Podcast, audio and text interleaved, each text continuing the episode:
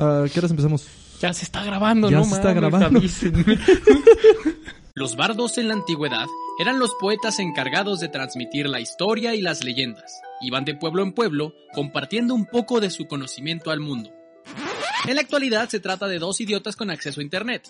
Los bardos de la historia con Lechovisa. Biografías e historias de la historia. Amigas, amigos y amigas de Lechuvisa. Bienvenidos a Los Bardos de la Historia, podcast donde cada martes platicamos alguna biografía, un momento histórico o alguna de alguna, puta madre, serie de datos lo suficientemente interesantes como para aportar nuestros comentarios de dudosa certeza histórica. Pueden escuchar el podcast en Spotify, Apple Podcasts, iBox, Amazon Music y en YouTube, donde además pueden ver nuestras hermosas caras y escuchar los putos ruidos de mi vecino. Hijo de perra, como te odio. Mi nombre es Sergio Villagrán y como cada semana me acompaña el hombre que hace unas semanas contó la historia más maravillosa jamás contada en este podcast y que vio frustrados sus sueños de compartirla al mundo por culpa de la rebelión de las máquinas. Diego, el Lechu Villanueva. ¿Cómo estás, mi cabrón? Emputado porque todavía no recuperamos el mejor pis- episodio que se ha escrito. ¿Sí? eh? Pero- La, la historia, la, la historia más bella jamás contada. Yo, que yo recuerde, en ningún otro episodio habías llorado, güey. Mm, no, en la, no por la cara, güey. ¿No? No. ya. Puta, qué rico. Puta que- Pero en- bien, en, en general, Qué bueno. bien. Sí, no, le, le cayó hoy jugo de papá a nuestro, Así a es. nuestro cafecito porque ustedes no están para saberlo ni yo para contarlo, pero hoy vamos a grabar como 18 cosas al parecer. Este es el, el- este es el mes en los bardos de la historia en donde salimos con la misma camisa cada episodio. Así es, y en el que ya llevamos como tres capítulos grabados esta semana, estoy harto. Dentro de tres capítulos, vean cómo ya se me va un ojo así. Pero pues muy contento de traer el día de hoy una historia que se estrena en Semana Patria, uy, uy, uy, uy, uy, uy, uy, así, eh, un martesito antes de que todos ustedes estén cagados en la calle. y para los que se están incorporando a este podcast, bienvenidos a Los Barros de la Historia número 81, el podcast donde cada semana contamos una historia, una biografía, con la particularidad de que la otra persona no tiene ni idea de lo que la persona que cuenta la historia está contando y por lo tanto no sabe qué estamos contando. Y no tiene ni puta idea de nada. Nada, de nada, así de nada. Y para que trate de adivinar qué vamos a contar, le decimos una pista. Si es una pista. El día de hoy, la pista, amigo mío, es que hablaremos de muchas cosas Ah, puta, no. que no tienen relación entre sí más que por una característica muy específica. Al- alguien por WhatsApp me preguntó y me dijo, güey, dame la pista de esta semana. Se la di y no, me, me gostearon, güey. Me bloquearon. Me bloquearon, güey. Eh, a ver, Muchas gracias. Vamos a hablar sobre. Vamos a hablar sobre la evolución de los métodos anticonceptivos. En el mes patrio. En el especial patrio vamos a hablar sobre eso. Porque la inventó un mexicano, ¿no? La pastilla, la del pastilla día de- después. del día Simón. después, sí. Vaya, vaya, vaya. tal, eh? vaya, sí. Por supuesto que alimentó un mexicano, güey. Nadie tiene menos responsabilidad afectiva que un mexicano. Exactamente. Ajá. No. Verga. ¿Estás listo? No, pero vamos. Va a ser un, un viajezote. Ya es el mes patrio, queridos escuchas de Lechuvisa, y el cuerpo lo sabe. Papel picado con la cara de Hidalgo, mexicanos vistiéndose como mexicanos. Picado con la cara de se agarraron la Sí. cara. de- ¡Ah, ¡Picado el papel! ¡Ah! Sí, lo sacan cada año, es una reliquia. Eh, mexicanos vistiéndose como mexicanos, antojitos a sobreprecio. Mis reyes orgullosos de un país que ni conocen y que sobre todo, y sobre todo se ven banderitas mexicanas en todas las esquinas. Que por cierto, el otro día Lechu y yo eh, platicábamos respecto a esas personas que venden las banderitas y nos preguntábamos qué harán el resto del año. Neta. O no sé, en septiembre y noviembre venderán lo suficiente como para vivir a gusto los demás meses. Son preguntas que no me dejan dormir en la noche. A Si ver, ustedes que nos están escuchando se dedican o su familia se dedica a los carritos de banderitas de estas épocas, cuéntenos eh, cómo puta sobreviven la encuesta de enero. Sí, que oja, o, o neta venden lo suficiente como para sobrevivir todo el año, me intriga. El chiste es que, contagiado por esta gripa mortal llamado México, decidí continuar con la tradición que iniciamos el año pasado y en la Semana del Grito estrenar un episodio muy mexicano. En este caso, algo menos terrorífico que lo del año pasado, donde hablamos de cómo llegaban los, el ejército independentista y dejaba pelón los pueblos. pelón, a diferencia de la historia de Hidalgo. En, en una ocasión, Salvador Dalí declaró, de ninguna manera volveré a México, no soporto estar en un país más surrealista que mis pinturas. Y pues que les digo, este país a veces sí se pone bien pendejo. Y precisamente esta semana traigo algunos ejemplos de esto. Ok. Acompañen a los bardos de la historia en este especial mexicano con datos curiosos e interesantes del país, que una vez creyó que era buena idea construir una ciudad en un lago o hacer a una influencer y su esposo los nuevos dioses de la lluvia. Vamos. Vamos. como cuando esperas respuesta de la exploradora. Así de. ¿Quieres saber la historia de Tenochtitlan? Yo tampoco. No, nadie. Nadie. Qué puto oso. Qué puta hueva. Vamos a hablar con ese duende abajo de un puente. Es un señor. ¿Cómo estás? ¿Qué- ¿Quieres pasar? Pues me vale verga, no es mi puente. Eh, entonces, el día de hoy, amigos y amigas de Lechuvisa, vamos a contar eh, datos curiosos. Me mama hacer episodios de datos curiosos, son muy divertidos. Eh, bueno, más que datos curiosos, son como una serie, series de anécdotas que de verdad leí muchas anécdotas y no tienen relación entre ellas más que involucran mexicanos. Ok. Primero que nada, mi hermanazo. ¿Qué quieres, cabrón? ¿Conoce usted de dónde vienen los colores de nuestro lábaro patrio, la bandera, y lo que supuestamente significan? Ok, me sé el mame oficial. A ver. De que, eh, pues verde pues es la mota. Verde tienes el cerebro. Verde es la mota y el aguacate. Esto surgió en Sinaloa y en Michoacán. Eh, Bandera de México. Blanco es Cuauhtémoc, que fue nuestro mejor futbolista de la Qué historia. pendejo. Eh, y rojo porque pues, si algo nos mama en México es matarnos, güey. ¿Sí? Matar, y destazarnos, ¿Destazar? güey. Porque Al mexicano no le gusta morir bonito. No, no. Mientras más ojete sea tu muerte y pueda salir en el diario Metro al día siguiente. Sí, sí, así, Le salió el tiro por la culata a un güey como coliflores. Sí, güey, un güey que voltearon para adentro, güey. Según yo, esos son los, los significados, güey. Yo esperaba que contestaras bien, entonces lo siguiente del guion decía, Comodora Explosora, efectivamente, el origen de nuestra bandera se remite a la bandera trigarante, presentada el 2 de noviembre de 1821 por el ejército liderado por Agustín de Iturbide, uno de los generales que consumaron la independencia de nuestro país y primer emperador de México. Agustín a la Que verga. andaba bien Agustín hasta que lo mataron. Este carnalito decidió estos colores ya que para él el, el blanco representaba aquello que unía a los mexicanos. La religión, chingue a su madre. el verde, la independencia, porque a huevo. Y el rojo, la unión entre españoles y mexicanos. ¿Cómo la béisbol? ¿Eh? ¿Cómo- Verga, de sus, de sus, Sí, de le- sus insurgentes Fuente le- huevos, le, preguntó a sus huevos, güey. no mames. Hermanos, ya traigo... No es argentino. Hermanos, ya traigo la nueva insignia de lo que será la nueva España. Les propongo dos colores. Primero, vamos a tener, vaya, la patria. eh, nada une más a la patria que, que somos guadalupanos. Y vaya, el resto. Estuve paseando por Real de 14 hace poco y me tragué una planta que me reveló que mis santos huevos. Sí, era, era todo lo demás y luego la unión entre españoles y mexicanos. ¿Por qué? Porque chinga su madre. Obviamente con el tiempo el significado se ha ido cambiando según la narrativa del gobierno o los grupos de poder en turno. Eh, posteriormente se añadió el águila y después la serpiente. Que ahorita es como. eh, verde por el tren Maya, blanco por mi cabello y rojo porque no Por- podíamos cambiarlo a guinda. que Y rojo por morena. y rojo por morena. Eh.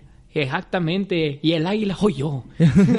el águila que vuela el pantano y, Y no se mancha. Y la, la serpiente es la corrupción porque muerdo y la mato a la verga. El, el nopal es este atril porque miren cómo me subo.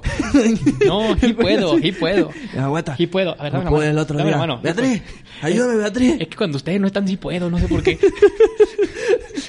Simón. Eh, entonces ya se, prim- primero se añadió el águila, posteriormente se, agar- se añadió la serpiente, luego primero era un águila real como muy imperial y después fue como no papi que se parezca a la azteca y después se le fueron cambiando de lado, literal por sus huevos era como no que vea a la izquierda, no que vea a la derecha, no que vea directamente a los ojos de cada mexicano y le diga necesito que mueras por el neoliberalismo. Que vea de frente y se ve como Phineas cuando ve al frente, güey. no mames. Sí, güey. Qué puto horror, güey. Eh, hasta llegar a lo que es hoy, eh, como la que tenemos oficial. Una mitad de México y la otra mitad de las Chivas. Esa es la bandera oficial, güey. y, y de hecho, de hecho, a pesar de lo que mucha gente cree, no hay ningún estatuto donde diga por qué son oficialmente ahorita los colores de la bandera mexicana. Eso de que rojo por la muerte de nuestros héroes, verde por la marihuana y blanco por Cuauhtémoc, no. no, no hay ningún estatuto donde diga eso, solamente fue, le preguntaron a los huevos del presidente, de un presidente y dijo, "Mm, pues, pues esto, güey. Como nada es oficial, ustedes tomen la teoría de los barros de la historia que les comenté al principio. Muy bien, continuamos. Segunda historia. Ya sabemos que al final de la independencia dejó un cagadero en el país. Teníamos crisis económica y en general falta de oportunidades de trabajo. El desempleo generó la formación de grupos de bandidos, se incrementó el hurto y aumentó la mendicidad. Pero además del hurto y los bandidos, otros delitos comunes eran los homicidios, las, las faltas al llamado modelo cristiano de sexualidad, la aportación de armas, el cohecho, las riñas callejeras y la estafa.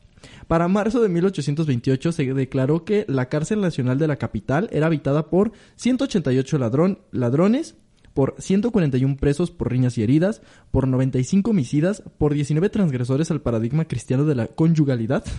19, 19, ujú.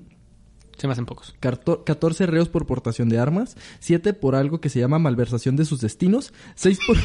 no investigué qué era eso, güey, me, me dio un putero de risa. 6 por cohecho, 7 estafadores, 8 por portar ganzúas, 5 cómplices de un homicidio, un calumniante, 6 fugitivos de otras prisiones y uno porque gritó viva España. No, no, no, no. No mames, de bien pedo, güey. Güey, es que mi abuelo, nos, mi abuelo una vez fui a, fue al de Bebas y entonces somos prácticamente. Somos los España. reyes de Europa. Reyes de Europa. Somos los reyes de Europa. Órale, cabrón, vámonos, vámonos a Lecumberri. Cámara. Todo esto extraído del Archivo Histórico de la Ciudad de México, volumen 186. Sergio se leyó los 186 para esto. Sí, todos eran aburridísimos excepto este, güey. Este diga, ah, güey, valió la pena. Los otros eran sobre muertes de papalotes. La verdad, una historia muy aburrida que espero nunca contemos. Eh, te mentí Eh, o exageré porque no todas las historias ocurren en México. ¿Ok? Pero bueno. Ahí va esta historia. Putísima madre. Transcurría el mítico año de 1998. Francia decidió que era buena idea albergar un mundial de No. fútbol. no. Como suele pasar en estos eventos, hay miles de turistas dando vueltas por las ciudades más importantes del país hospedador. París, evidentemente, fue la más concurrida. Es precisamente en esta ciudad que podemos encontrar el Arco del Triunfo, bajo el cual yace un monumento construido para conmemorar a los caídos durante la Primera Guerra Mundial. Que de hecho el Arco del Triunfo tuvo que adecuar su estructura y tienen un almacén enorme del lado, o sea, del, del lado que toman las fotos. Sí. Del otro lado tiene un almacén enorme porque ahí mandan todas las cosas que no le importan a la gente, güey. Las pasan por el Arco las del pasan Triunfo. por el Arco del Triunfo. Esperen, se está cayendo mi pinche micrófono. Ahí está. Chagüito. Cuéntales algo en lo que acomodo el micrófono. Y bueno, el Arco del Triunfo es, es triunfal, es un arcote que parece pantalón. ¡Hijo de perra! que, que de hecho fue creado Listo. para triunfar. Muy bien, listo. Perdón ustedes. Ah, se nos olvidó, se nos olvidó comentar. eh, todavía mi, todavía la computadora principal de los bardos de la historia no funciona, entonces por eso no hay ocho cámaras y música y el intro es el intro de hace 20 años Sí. y si se preguntaban por qué de repente otra vez está culero el podcast es por eso. Pero ya regresará la, la Campos Cam, un pinche dron. Sí, sí, sí. Ya andamos, ya andamos cotizando un dron que esté así todo el episodio, Si güey. este capítulo llega a 50 likes, una GoPro aquí en mi pecho. Sí, para que vean la papada de leche Sí, todo vean- color. Para que vean el micrófono y el pisto aquí a un lado. Entonces, de- ¡ay, hijo de puta!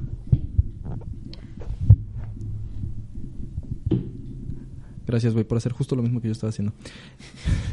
Entonces, ya, volvamos. Entonces, eh, debajo del arco del triunfo, además de las cosas que a nadie le importan, estaba la llama eterna. Esta llama se reavivaba, se reaviva cada día a las 18.30 horas con ayuda del Comité de la Llama. Que en realidad es una alpaca. Sí, que a su vez representa a 760 asociaciones de veteranos de guerra. Y, en, eh, y se ha mantenido prendido como un símbolo de la victoria y en honor a los caídos. En un contexto totalmente distinto y que nada tiene que ver con, la con todo esto, la selección mexicana había sido eliminada de la competición el 19 de junio, perdiendo 2 a 1 contra la selección de Alemania. Sin embargo, miles de mexicanos aún pululaban la ciudad de la luz, con nada mejor que hacer que ponerse hasta su pinche madre de borrachos. Me mama el mexicano en el mundial, güey. Porque ya saben que va a llegar un momento en el que ya no se tienen que preocupar. No, no, no. Pero que saben que vale verga y dicen, güey, México se va a ir en una semana, pero voy a comprar un viaje de un mes, Pues, cabrón. pues sí, güey, ya vas a estar en un país de primer mundo, Ya güey. de haber varios con la Aprovecha, esperanza comprando el boleto de la final, ¿no? Digo, pues también no me cagaría ir a un- una final del mundial, así no estén los imbéciles de México. Bueno, hecho chi, Eh, hecho sí. chi. Hecho chi. Pero si hubiera estado el matador Luis Hernández Sí estuvo. en la final. Ah, o sea, sí, pues le metió gol a Alemania, pero no fue suficiente.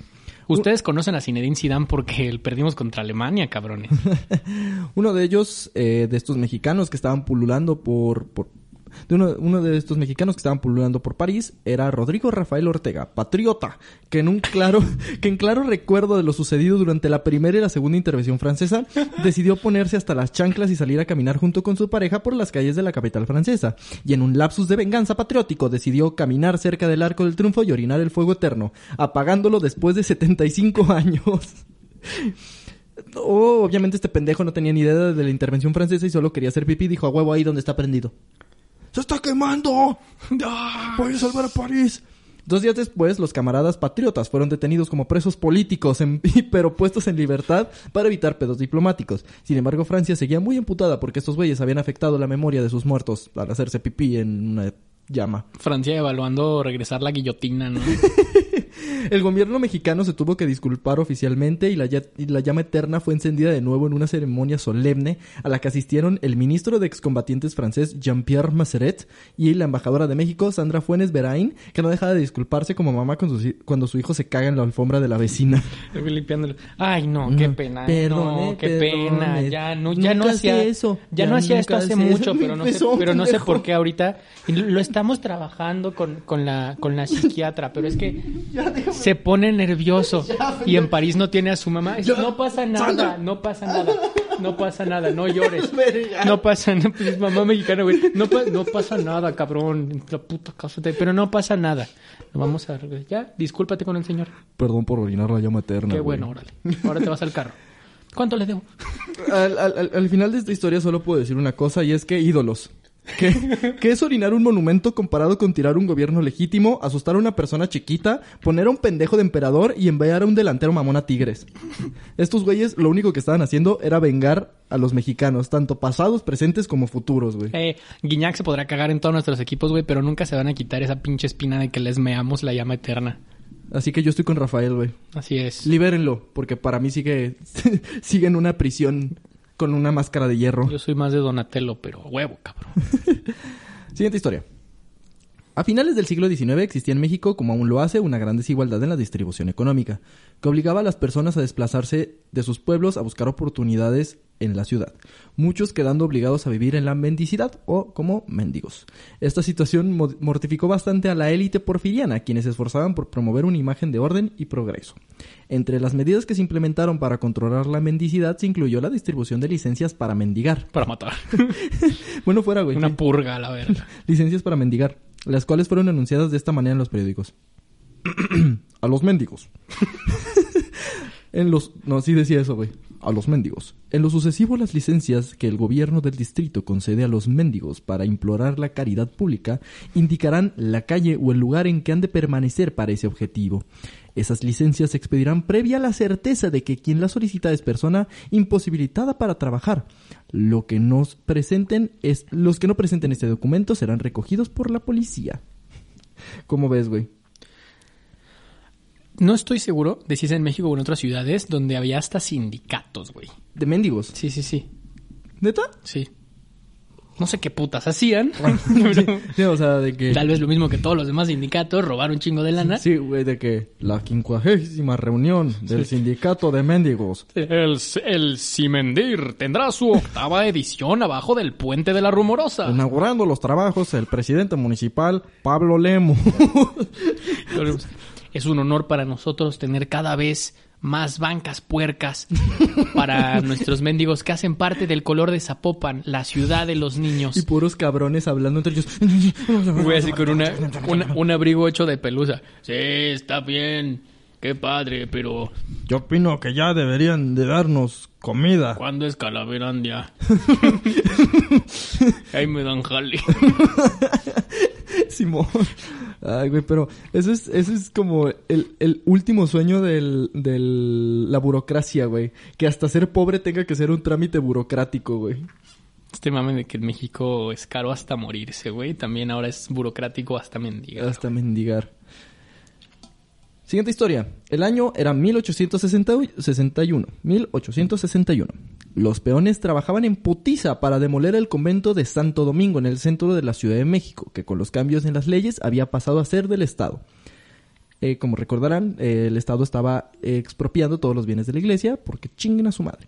Al derribar una parte de los edificios, los trabajadores sacaron, se sacaron de pedo más bien, se sacaron el pedo de su vida. No solo se sacaron de pedo, se sacaron el pedo de su vida. ¿Por qué? Porque descubrieron 14 momias que des- descansaban empotradas en el muro del convento. Uno no espera que cuando esté haciendo una ampliación en su casa salga un cadáver, güey. No sé, yo, yo- tenemos un compa que si lo agarras dormido, sí parece Bueno, bueno sí. Pues imagínate que llegan a construir ahí en esa casa. Y yo, no mames, una Y momia. lo dejan. Y nada más se levanta. No, pues momia, güey. Ya hay desayunito. Eh, estos cadáveres estaban perfectamente conservados y como buenas momias mostraban una apariencia perturbadora. Tras el descubrimiento, las autoridades locales decidieron que lo mejor que se podía hacer era deshacerse de los cuerpos lo antes posible. Por ejemplo, una de las momias fue cedida a la escuela de medicina, mientras que otras fueran vendidas a cirqueros y demás personas extrañas. Claro. es lo que hay que hacer. Cuando te encuentras un cadáver, lo vendes al circo. El, el- el anuncio en el periódico. Fueron encontrados 14 cadáveres momificados, por lo cual convocamos a todo fenómeno de la capital que tenga el dinero para invertir en un cuerpo en podredumbre a que acudan a las oficinas del gobierno. En otras noticias tiraron al presidente. Esperen actualizaciones en la tarde. Em, uno de ellos eh, se fue con un tour de los horrores que viajó hasta Europa. Órale. Le- paseado. Sin embargo, había un pedo, entre muchos pedos que implicaba vender cadáveres. Unos cinco años después, uno de los trabajadores del, gobe- del gobernador de la Ciudad de México le confesó que tenía una ligera certeza de que una de esas momias pertenecía a Fray Servando Teresa de Mier, ¡A la verga! quien había muerto en ese recinto en 1827. ¿Quién era ese cabrón? Para los que no lo saben.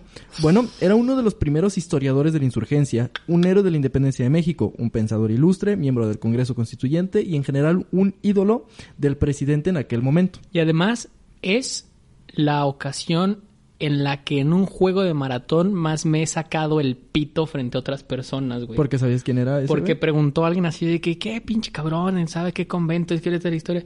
Y le dije, no, güey, sin opciones. Fray Servando Teresa de Fray Mier, Servando. Cubi. y me Sí. corrieron, güey. Sí, por mamón. Por mamón. Eh, sí, Fray Servando Teresa de Mier eh, es uno de los pensadores más ilustres de esa época, un revolucionario en, en- en el pensamiento liberal. De hecho, estuvo preso varias veces durante la Guerra de Independencia por, por al- a pesar de ser un clérigo, apoyar la- los- las ideas de independencia y de, y de equidad y de esas Sí. mamadas. Se- solemos hablar de, no nada más en este podcast, sino se suele tener esta idea de que la iglesia era esta figura opresora. Sí lo era, lo era. Pero hay un buen de personajes como Es que rebeldones Un- una al cosa, interior. una cosa es la iglesia como una institución Claro. que individuos que, que- que aprendieron a, a vivir en esa institución y que a través de esa institución buscaban utilizar su poder para, para cambiar las cosas. Y hay, hay muchos, muchos, muchísimos casos de gente católica, de, de, de- de miembros de la iglesia católica, cristianos, que, que hacen cosas bien chingonas. No es su culpa que son parte de una institución malvada. Sí, sí, sí. Y, y además, como decía, eh, algo interesante de Fray, de, de Fray ¿qué? Fray Servando Teresa de Mier. Fray Servando Teresa de Mier es que era el ídolo máximo de el que era en ese momento el presidente de la República.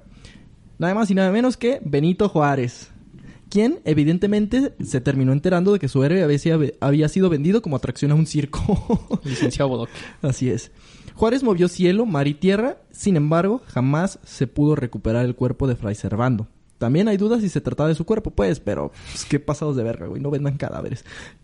Imagínate cuando llegaron con Benito Juárez. Presidente, ¿se acuerda de Fray Servando? ¿Cómo no? ¿Cómo no? Fray Servando es uno de mis más grandes, más grandes héroes. Yo eh, es una de las figuras a las que veo hacia arriba, como la mayoría. Como la mayoría, pero no solo físicamente, sino Metafóricamente también, espiritualmente. metafóricamente, sí. Este, ya encontraron su cadáver. No me digas, qué buena onda, vamos a hacerle... qué, buena, qué buena onda, qué buen pedo. qué buena onda, mi cabrón. Este, vamos a hacerle un, un entierro como se merece. Eh, Yo no sé de qué se murió, yo lo que quiero es enterrarlo. Gracias. El, el pedo, señor presidente, es que era una momia y lo vendimos a un circo de los horrores. Ahorita está, creo que en Bélgica. Y ya no lo podemos recuperar. Pero, pero, pero, pero, pero, Ya, ya hicimos un, así una, un brainstorm. ajá, podemos amarrar varios perros. Los pintamos y los podemos enterrar en un acto solemne que pues, recuerda a Fray Servando, sabiendo que su cuerpo está por el mundo. ¿Me recuerda, me recuerda su nombre, amigo? Eustaquio. Eustaquio, eres un pendejo. Gracias, presidente. Vienen los franceses. Vámonos a la verga. Agarren sus chivas, vámonos. Siguiente historia. Si para algo, para algo es buena la gente de mexicana, es para emputarse con cualquier pendejada. Algo que quedó bastante demostrado cuando en 1883, ocasionada a la crisis económica, el gobierno de México se vio obligado a reemplazar la producción de monedas de plata y cobre por las de níquel. Sin embargo, la población la rechazó. En las tiendas cobraban el doble para poder recibirlas. Los panaderos cotizaban dos precios del pan, uno para la moneda de plata y otra para y otro más alto para la de níquel, lo que afectó a las personas más pobres porque los salarios se pagaban en níquel. Era como no mames esas chingaderas que no, no, no, doble, doble dinero de eso. O sea, Es como es un símbolo, güey. ¿cuánto puede- tiempo nos tardamos en entender el dinero justamente, cabrón? Es un símbolo, o sea, haz de cuenta que si el gobierno dice que esto es lo que vale, no, no, pero se ve más feo, güey. No, no, no, tienes que darme dos de esos y yo te doy una semita. De, de hecho, le, de hecho, le platico. O sea, hagamos, supongamos, si yo tuviera un pedazo de madera, pero la firma el presidente del Banco de México, esto vale porque respalda el tesoro del país. Me vale verga, Eustaquio, por algo te corrió el presidente. A mí me pagas con puta plata o con tu vida, cabrón. Sí. O plata, o dos de níquel. Exactamente. Solo eso. Y me avisa rápido, porque si no vendo a los perros. El desprecio por esta moneda era tal que hasta los ladrones las despreciaban. De, "No, ma- pero qué porquería. Son de níquel, güey. Me mamas. Y como suele pasar, la incomodidad derivó en protestas y turbas iracundas por las calles. Una de ellas, de hecho, se topó al presidente en su coche, donde sucedió lo siguiente según Ralph Roder en su libro Hacia el México moderno. Pues no se nota. Lo detuvieron abucheándolo con gritos de abajo el níquel, muera González, muera el manco, y lo obligaron a bajar y a personarse con ellos. El presidente manco correspondió a los saludos del pueblo como acostumbraba, levantando el brazo bueno. Del otro no le quedaba más que un muñón, así que sin imponer respeto y preso de los pobres amotinados, tuvo que acompañarlos a pie hasta la puerta del palacio, donde se retiró de la circulación la cosa niquelada, cambiándola por moneda de buena ley y malbaratando el metal vil en el mercado de Londres a tanto el kilo de basura convertible. Somos unos pendejos, güey. Mames. Para que vean que desde los orígenes de nuestro país No valemos verga, güey. valemos verga, güey. O sea, neta, neta. Ay, güey, es- es- esta historia me mama, güey. Me mama. Me mama. Me mama. ¿Algo más que decir del níquel y. y cómo nos emputó el níquel? Siento que es un pedo, pero a la inversa de lo que pasa, por ejemplo, ahora con los billetes de ajolote. Ah, sí, que, Que- que- que literal se detuvo la economía un rato, porque, güey, literal vimos una baja en, en el poder adquisitivo de los mexicanos. Es que sale un ajolote, güey, no lo gastes. ¿Sabes qué? Eustaquio Cuarto, este. No completamos para el deducible de lo de tu abuelita. Entonces ya ahorita estamos checando las carteras. Nos faltan 50 varos. 50 varos y ya con eso los del seguro se encargan de todo el pedo. Ah, Simón, no hay pedo. Ah, no, mira, ahorita le vamos a... ¿Cuánto? 50. No te los ha completo, güey. Híjole, es que... No, em, no traigo. No, ahí te veo un billete. No, eso es una carta que me hizo un compa. Lo amo mucho, mi compa. Soy gay, abuelita. Siquiera no me pida dinero. Yo soy muy tolerante. Usted que no tengo un problema. No, no, que le quiero darle asco. Ya me voy, es más. Ajá, chupe la abuela. Está exactamente. Mi ajolotito está salvo. Un día El güey se va caminando hasta su casa porque no quiere pagar tampoco el camión con Sí, la güey. ajolote. Ay, Dios mío. México, 1956. Miguel... Ay, güey, no mames. Miguel y Tulio. Tulio y Miguel. Pígoras, Pígoras, la verga. presidente de Guatemala, reclamó al gobierno mexicano el ingreso de barcos piratas mexicanos a su territorio para ejercer tala y pesca ilegal. Situación que para los guatemaltecos ya pasaba de lo, de lo incómodo y ya estaba siendo problemático. Oigan, queridos mexicanos, Mamá. Ya pasaba el como de, Oigan, la verdad nos hicimos de la vista grande cuando eh, los primeros tres barquitos llegaron, pero ya eso de que estén violando a nuestras mujeres nos parece excesivo. Hay, hay que marcar la línea en cierto punto y los saqueos se pueden tolerar en colonias pobres, pero ya llegaron a colonias donde está saliendo en las noticias, cabrón. Hagan algo. O sea, aquí está, qué bien que somos Guatemala, pero estamos a Guatepeor, cabrón. El gobierno mexicano... Yo sí hablaba. Sí, claro. Como, como mi rey. El gobierno de México respondió como cualquiera lo hubiera hecho, diciendo...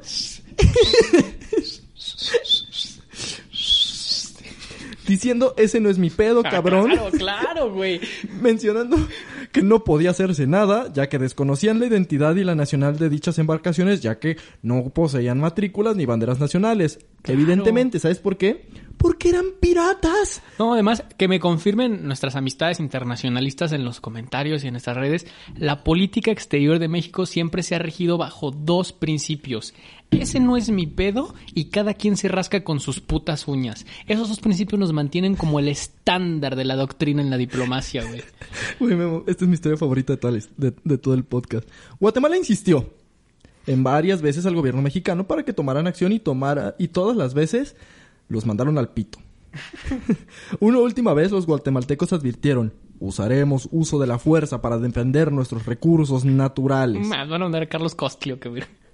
Ni sé si era de Guatemala.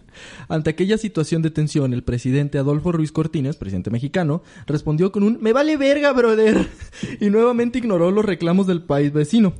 Por lo tanto, el presidente guatemalteco publicó una carta donde declaró que Guatemala bombardearía hasta hundir todo barco pirata, de día y de noche, hasta que se acabe, hasta que se acabe con los bandidos, piratas y filibusteros. Lucharemos en las costas, lucharemos en los mares, lucharemos en los bosques, hasta que no quede ningún pirata mexicano. Pirata mexicano, escucharon bien ese concepto. Piratas mexicanos. Nos la estamos pelando contra lancheros. Lancheros mexicanos. Eso es lo que quiero que sepa la comunidad internacional de Guatemala. Tenemos un grave problema con piratas mexicanos. Señores miembros de la Asamblea General de la ONU, nos está causando muchos problemas los Todavía- ah, no, piratas mexicanos. Y ese mismo día ordenó a su coronel en jefe destruir todo barco mexicano que se encontrara a 12 millas dentro del mar guatemalteco, conocido como la opera- Operación Drake. Me, me imagino a Estados Unidos viendo ese pedo pensando, güey, ¿para qué los intervenimos? Solitos se van a hacer mierda, güey. Ajá, de que- Solo, solo déjalos. Estamos planeando la operación con... ¿Que, que se están peleando por lancheros? Ah, ¿Qué? ¿Sabes qué? Vamos a empezar desde abajo. Eh, vamos a matar a Fidel. Sí, total. Y no pudieron matar a Fidel. Oh, man, Fidel los enterró a Marios, ¿eh? ¿Sabías que trataron de matar oficialmente 76 veces a Fidel? Hay 76 casos registrados de intentos de homicidio Fidel. O sea, neta, eso ya era el coyote y el correcaminos de, de, de la, de la vida este, internacional, güey. Neta, había, había cosas ya bien, bien extremas. Entonces, vamos a hacer un, un hoyo justo abajo de la cama de Fidel. Para cuando... Y le vamos a dar... Le vamos a dar agua en la noche. Entonces el güey se va a levantar. Y además... No, no, y espérate. Y además vamos a poner hacia el fondo una grabación de una cascada. Entonces Fidel se va a levantar con ganas de ir al baño. Y como ya es un adulto, no creo que se haga en la cama.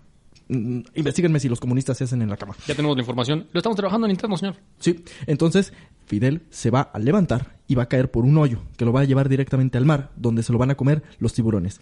¿Qué pasó? Que Fidel sí fue al baño. Solamente que ellos no se dieron cuenta que Fidel, en lugar de levantarse del lado derecho de la cama, se levantaba del lado izquierdo. Porque siempre a la izquierda. Porque todo lo que hacía Fidel Era a la izquierda. Era a la izquierda. Chúpela.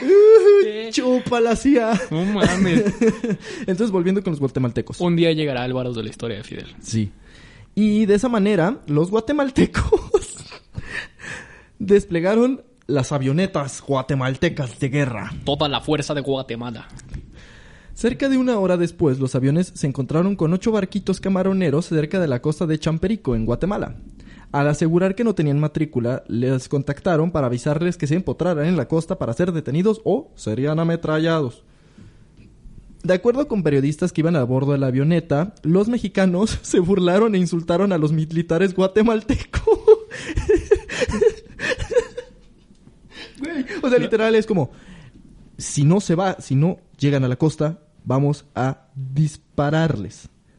Necesito, por favor, eh, que, que me pase eh, el, el- el saco. Por favor, el saco. Se- señor, señor coronel, se- señor coronel, teniente Guatemala, teniente Guatemala, ¿me escucha? Nos vamos a retirar, pero necesitamos antes que nos entregue el recibo. Repito, necesitamos que nos entregue el recibo. Están preguntando por un... ¿Tú sabes? que- Necesito que me indique cuál recibo.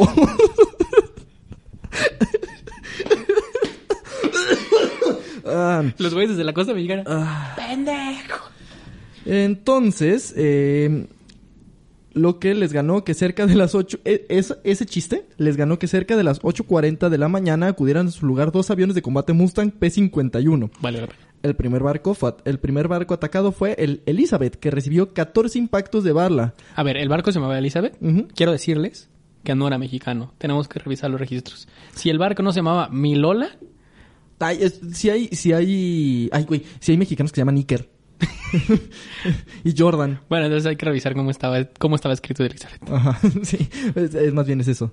Eh, entonces lo recibieron con, le dieron 14 impactos de bala, por lo que los mexicanos dijeron, arre, yo con balazos todavía no juego. Eso y soy alérgico. Se enfilaron a la costa sacando su banderita blanca. Eso es cierto, sí sacaron una banderita blanca de ya, ya, ya. No hubo bajas. Sin embargo, los otros barcos que intentaron huir hacia México fueron atacados, resultando en la muerte del capitán del barco Águila 4, y hubo varios heridos. Posteriormente, otros dos barcos, el San Diego y el puerto de Salina Cruz, también fueron atacados al intentar huir. En total, la operación Drake dejó 3 muertos y 14 heridos. Dato curioso, el avión C-47 que fungía como centro de mando no pudo asistir al arresto de los marineros debido a que se estrelló con un sopilote.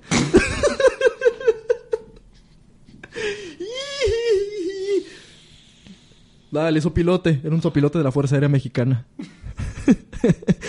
Era un teniente. El teniente sopilote. No, no, no, no, no, no, no, qué cosa. El primero de enero de 1959, el embajador de México en Guatemala protestó por la ofensiva solicitando indemnización y disculpas, pero ahora los guatemaltecos fueron los que se hicieron bien pendejos y agregaron que aquello se trató de un operativo policíaco y no una ofensiva, bieli- una ofensiva militar bélica. Además, México denunció el uso de armas contra pesqueros desarmados. ¿Qué verga? Es que es eso, güey. O sea, ¿qué traían esos güeyes? Porque seguramente no traen ni equipo de pesca. No, Traen güey. cubetas, güey. Sí, sí, güey. O sea, no eran barcotes, güey. O sea, literal eran cabrones en sus lanchitas chingándose unos camarones que se iban a comer, güey. O sea, son, son los güeyes que ofrecen paseos y que cobran un poquito más en dólares con tal de manosear gringas, güey. el peor puto paso de la historia, güey. Sí, sí, sí. Imagínate un gringo. Oh, vaya. ¿Qué es eso que se avecina? ¿Me puedes tomar una foto en el manglar? ¿Foto en el manglar? Perfecto, te tomo una a ti. Eh, te tomo una a ti, el lanchero. Sí. Te tomo una, Juan. ¿Quieres una foto en el manglar? Acomódate. Mira, un avión. Foto en el avión. ¿Se está acercando el avión? ¿Está ¿Qué? acercando algo el avión? ¿Qué es eso, Juan? Creo que deberíamos de agacharnos. Oh, vaya. Son bodazos, Juan. Son boletos. Tengo miedo. Pero, pero, pero, pero, Guatemala contestó, no mamen, ustedes hacen lo mismo contra los piratas estadounidenses. A lo que México contestó, sí, pero nosotros lo hacemos con gracia. Sí, sí. Eh, el asunto derivó en la ruptura de las relaciones comerciales y diplomáticas con Guatemala. Igualmente, el 26 de marzo, Guatemala rompió relaciones con México, luego de que manifestantes destruyeran el puente, el puente que unía la ciudad Hidalgo con Ayutla en el punto más alto de las tensiones. El presidente guatemalteco acusó a México y a Belice de plantear un golpe de Estado, a lo que López Mateos declaró, güey, ni te topo. López Mateos es el presidente, no la avenida. Sí, sí, sí. La avenida, tampoco la avenida. No sabía si se venía el presidente López Mateos. Probablemente sí. Bueno, probablemente sí. Supongo que hay un Lópezito Mateos. Sí, sí hay. Una avenida. Mariano Otero. Así. Pero pues ya para el 15 de septiembre de 1959, tras mediación internacional, se reanudaron relaciones internacionales donde ambos se pidieron perdón. Y así se reanudó una histórica relación y seguimos siendo amigos de Guatemala, excepto cuando jugamos en la CONCACAF y quieren romperle la tibia al Chucky. Menos en Copa Oro. Ahí sí, chúpenla. Dejen en paz al Chucky, güey. Neta, ¿qué les ha hecho, güey? O sea, no tenemos la culpa de que acá nazca un cabrón que sabe bajarla. Neta. No hay pedo. Sí, es que neta. Solo no lo toquen. Ven, ven a- ven al Chucky y ellos no ven pelota, güey. Ven tibia. La, la, los muslos del Chucky Lozano impactan directamente en el Producto Interno Bruto mexicano. Sí. Necesitamos que por favor lo traten bien. Por, por favor, no mamen. ¿Qué tal? La guerra, la casi guerra México-Guatemala. Increíble que todo inició por un chiste del recibo, güey. Sí, sí, sí. Increíble. Sí, nos vale pito, neta. Pinches mexicanos. Mi hermanazo, le voy a comentar una receta para currar resfriados que se compartía en algunos periódicos a finales del siglo XIX. Échale. Número uno, bañar los pies en agua caliente tomando después una buena limonada también caliente. Ok. Frotes entonces bien el cuerpo con una esponja y agua salada y quedes en su casa. Ok. Siguiente. Bañar la cara con agua muy caliente cada 5 minutos por espacio de una hora. Después de que lo toman muy en serio y meten la cara en agua hirviendo. Cuento que alguien lo hizo. Sí, obviamente, güey. Número 3. Tómese por la nariz agua salada caliente cada 3 horas. Número 4. Respírese amoníaco. Ah, no, ya se mamaron. No, ahí sí ya se fueron duro, güey.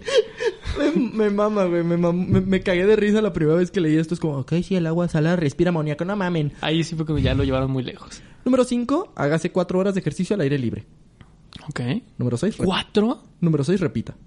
Ajá, ok, eso es un set. Y usted ya está sanado. Pues hay que intentarlo. No mames. ¿Alguien ya lo intentó? Ustedes en casita, cuéntenos. ¿Qué, qué, qué no el, el amoníaco se usa para limpiar baños? ¿Sí? ¿Que no es tóxico? Ay, como la coca, güey. Tiene usted toda la razón. Bueno, era nomás eso, era un pequeño interludio.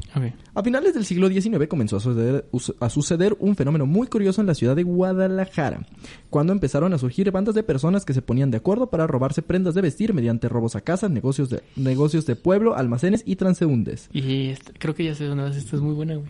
A ver, échale. Este, chance tú te sabes como la continuación. Se dice que este fenómeno estaba motivado por la pobreza, el alto costo de las telas y la necesidad de vestir lo mejor posible ante las nuevas tendencias impuestas por el porfiriato. Por ejemplo, algunos casos fueron como el que se reportaba en los periódicos como La Prensa, donde se revelaba que una mañana de domingo un desgraciado que caminaba por la calle de San Jorge cargando un tambache de rebozos, además de un canasto de víveres, fue asaltado por unos cacos, así decía, por unos cacos, que se llevaron las prendas de vestir que cargaba, así como lo que portaba en su cuerpo, dejando que se quedara con la comida y con el dinero. Sí, te encueraban, güey. Sí, güey, los encueraban. O el caso de otro cabrón que dejó a una mujer sin su chal fuera de una tienda conocida como La Colmena. Adicional, se reportaron varios robos de telas, prendas de vestir en sastrerías, casas de empeño, zapaterías, diligencias o transeúntes a quienes incluso dejaban sin calzón, así, en cueros.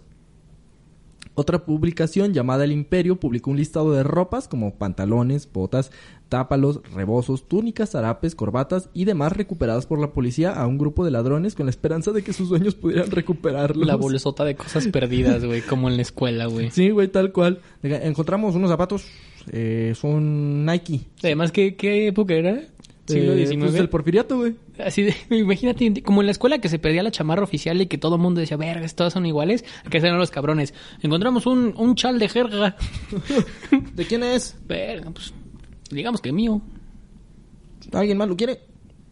No, nadie. No, sí, sí es mío oficial. Se va. Eustaquio segundo. Lo siguiente, eh, unos Jordan. ¡Puta madre! Mira, ¡puta madre! ¡Soy un pendejo!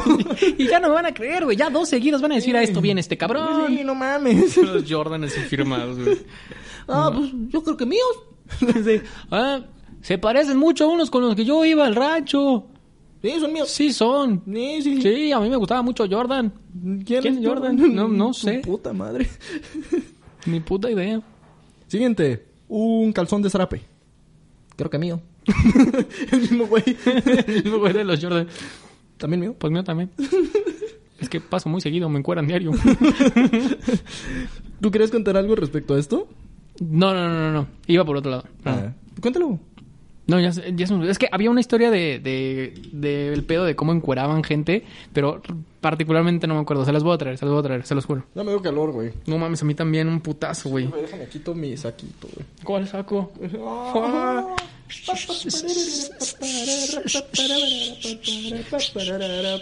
Es el primer capítulo que Pero grabamos que hoy, sea güey. desértica. ¿Cómo vamos a estar al Oh, rato? sí. El copyright, pendejo. Ah, sí, como Porque la además igual, güey. Sí, güey, claro, claro. Ah, pero póngala que sea desértica, güey. Eso sí es buenas rolas, ¿no? No, no, no como sus mamás de Bad Bunny, güey.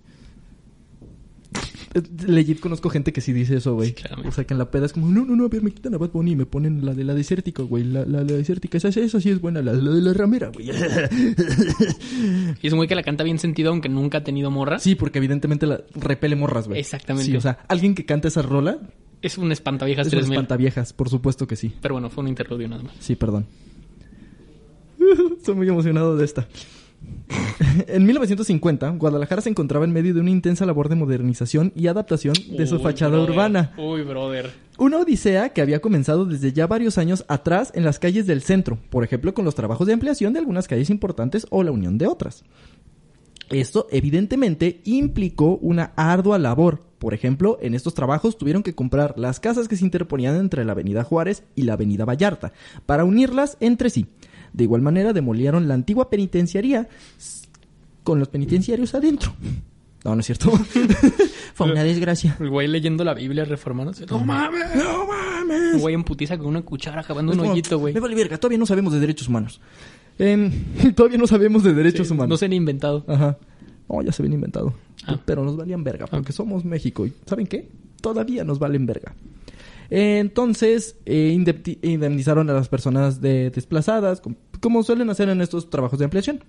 Sin embargo, hubo un edificio que se amparó ante aquello y dijo, ni me puedes mover, ni me puedes tirar. Esta es mi historia favorita de Guadalajara. Y no podía ser reubicado, por lo cual había una calle ampliada con un pinche edificio en medio.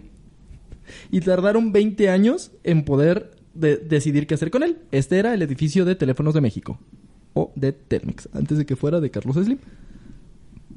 El cual, por cierto, no podía detener operaciones, puesto que esto suponía dejar sin telefonía a toda la ciudad mínimo unos dos años. O sea, si, si re- relocalizaban, o sea, no nomás era por sus huevos, no, no lo querían tirar, era como, güey, si lo tiramos, si lo, o inclusive si lo reubicamos, son dos años Sí, de reinstalar de todo en otro reinstalar lado. todo, porque pues no, no, No es como ahorita fácil. que, ah, pues voy a hacer home office, güey. Sí. No, pues toda la pinche instalación de telefonía da a ese edificio. Sí, güey.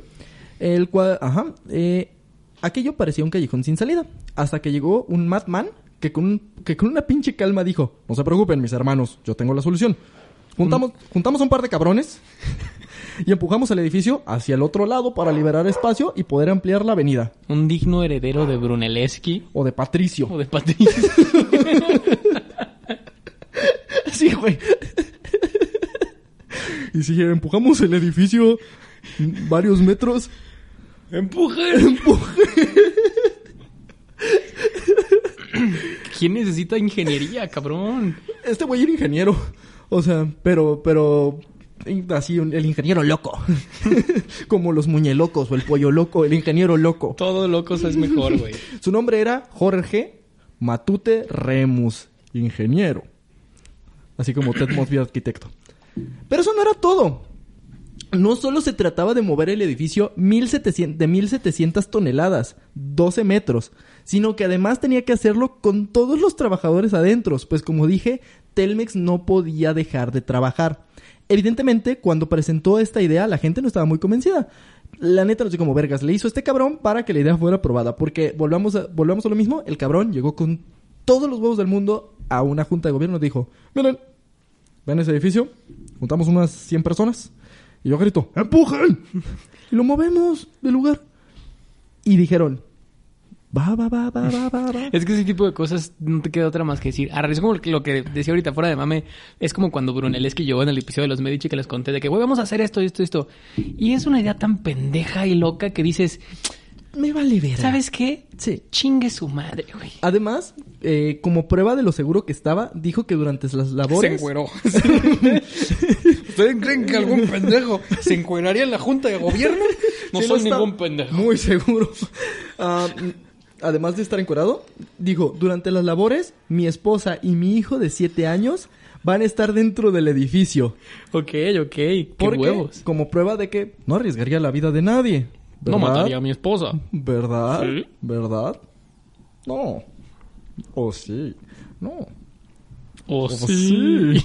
Eh, según varios testigos, el carnalito hablaba tan calmado y como todo un profesional que, por lo que me imagino, eso hizo que el gobierno dijera, mira, brother, me vale vergas. Ya, güey. Porque además Hazlo. ni siquiera es un loco que te hizo una idea, güey. Es un güey muy calmado que dice... Le explico el plan. Lo que vamos a hacer es, usted ve el edificio que está ahí a la mitad, mis colaboradores y yo tenemos un plan estratégico en el cual nos colocamos en puntos muy específicos del edificio y a la voz de tres empujamos. Esto lo hacemos cada vez que digo tres y no después del tres para evitar confusiones. Es decir, uno, dos empuja en tres, O como- no uno, dos, tres empuja. O como mayas. Cero. Uno. Uno, dos. dos y en el tres empujas. Ajá. pero son, Exactamente. son cuatro, ¿no? No, no, porque es maya. Mm, Cualquier otra duda te acercas con toda confianza, amiguito. Y tú tenías que seguir trabajando mientras ese cabrón estaba empujando el edificio donde estás. En mayo de 1950 se iniciaron las labores de movimiento. Y el desplazamiento duró tan solo cuatro días, iniciando el 24 de octubre con un equipo de alrededor 100 personas. ¿Y cómo se pretendía hacer esto? Bueno, pues primero se demolieron las casas vecinas que estaban ocupando el espacio del edificio, ¿no? Primero pues vamos haciendo espacio, fácil. Después se montaron las estructuras sobre 480 rodillos con, eh, concéntricos y se liberó el espacio de la tierra. Entonces, 480 rodillos y escarbaron debajo. Amigos, el espíritu de Matute Remus se hizo presente y nos dijo, chinguen a su madre todos ustedes, ustedes no le saben, si no le saben no le muevan hijos de su puta madre. Nos empujó, pero a la verga. Entonces vamos a terminar la historia, ¿no? Ustedes no lo saben, pero ya pasaron como dos horas. Entonces, querido Diego, lo que pasó... ¿Qué putas pasó, cabrón? ¿Qué pasó con el, pe- con el edificio de teléfonos de México? Un día un cabrón iba en bici y dice, voy a ver mi edificio favorito. Pasó y no estaba, güey. Volteó un poquito más para allá y dijo, no mames, está allá al fondo, güey. ¿Cómo lo hicieron? Y ahí estaba Matute Remus para explicarle a todos. Un güey escondió mota en una baldosa del edificio de Telmex Y ya no la encontró, Y güey. ya no la encontró, güey. Eh, entonces, pues, en resumen, como movieron el edificio, es que pusieron unos rodillos, escarbaron la tierra, Matute Remus se puso con un megáfono Don Vergas. y gritó, ¡Empujen! ¡Empujen!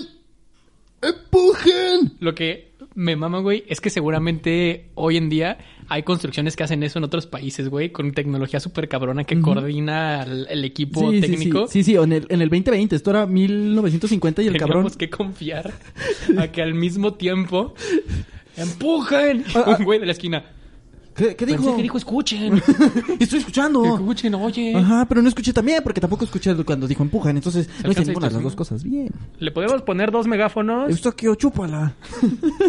el, el, el, el chiste es que Está yo tercero. este No ya era dejan como de Gustavo cagarla esa Quinto. familia, güey. Sí, güey. Es el linaje de pendejos más grande de la historia, güey. Ah, con 12 gatos hidráulicos que movían al mismo tiempo. Empujaron el edificio de 8, décimas de milímetro cada vez durante esos cuatro días.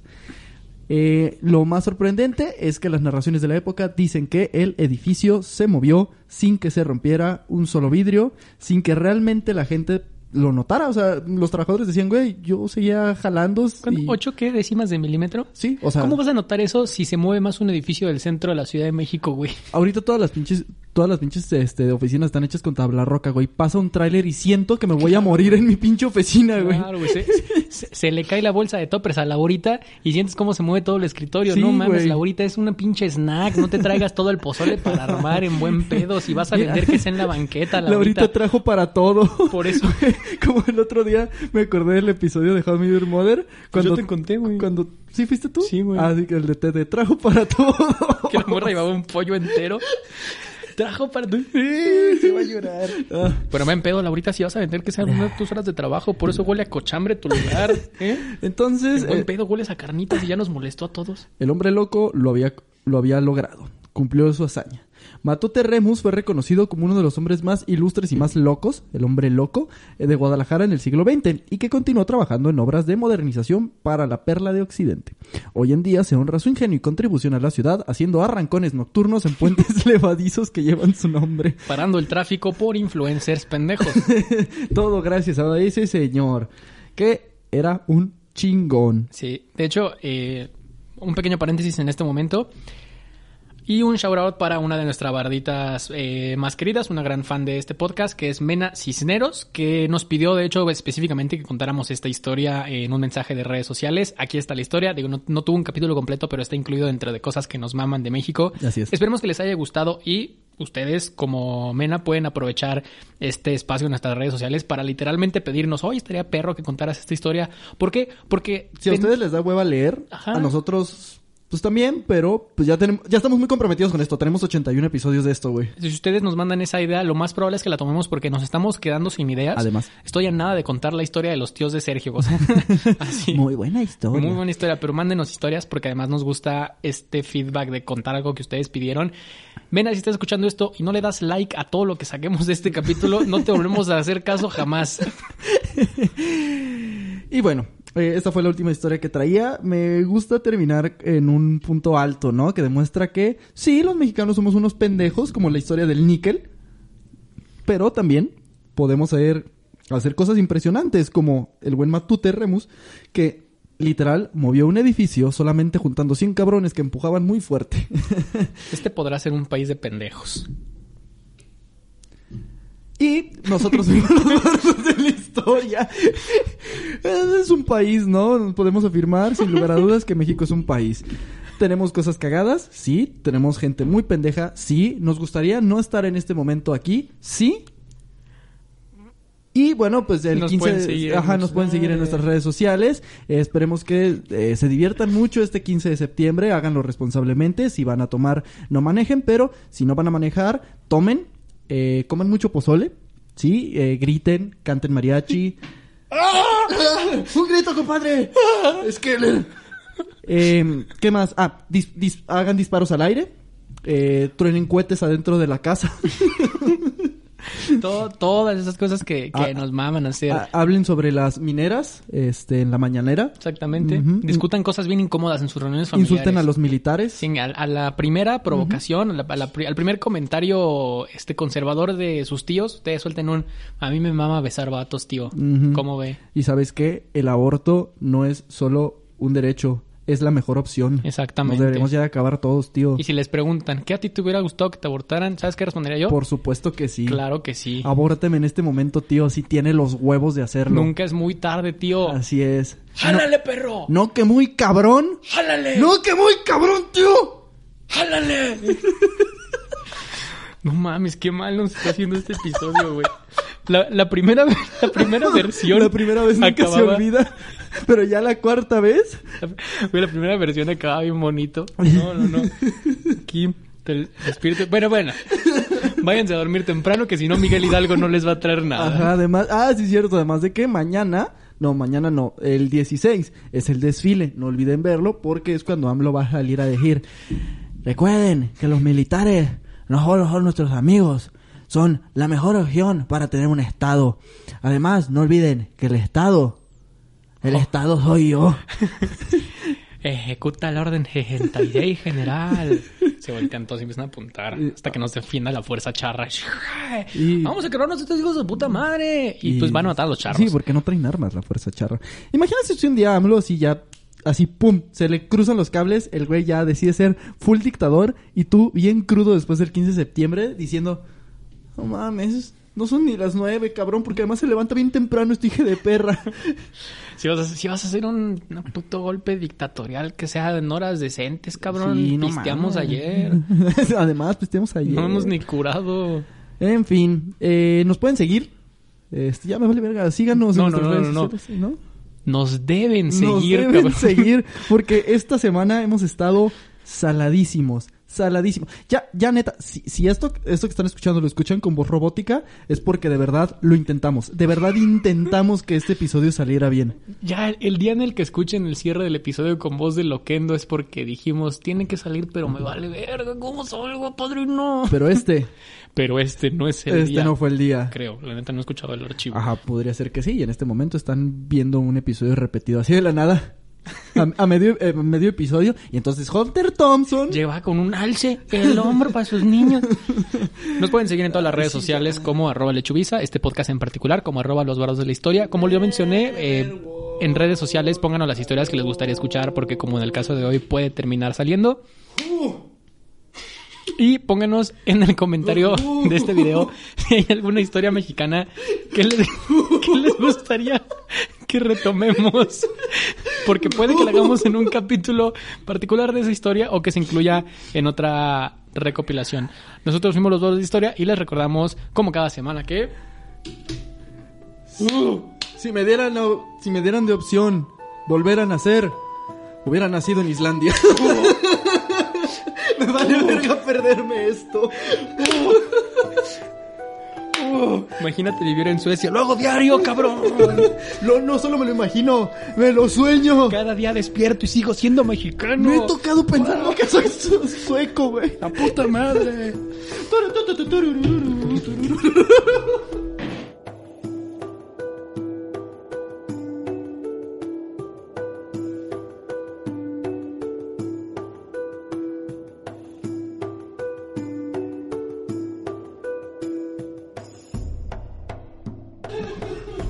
Oh.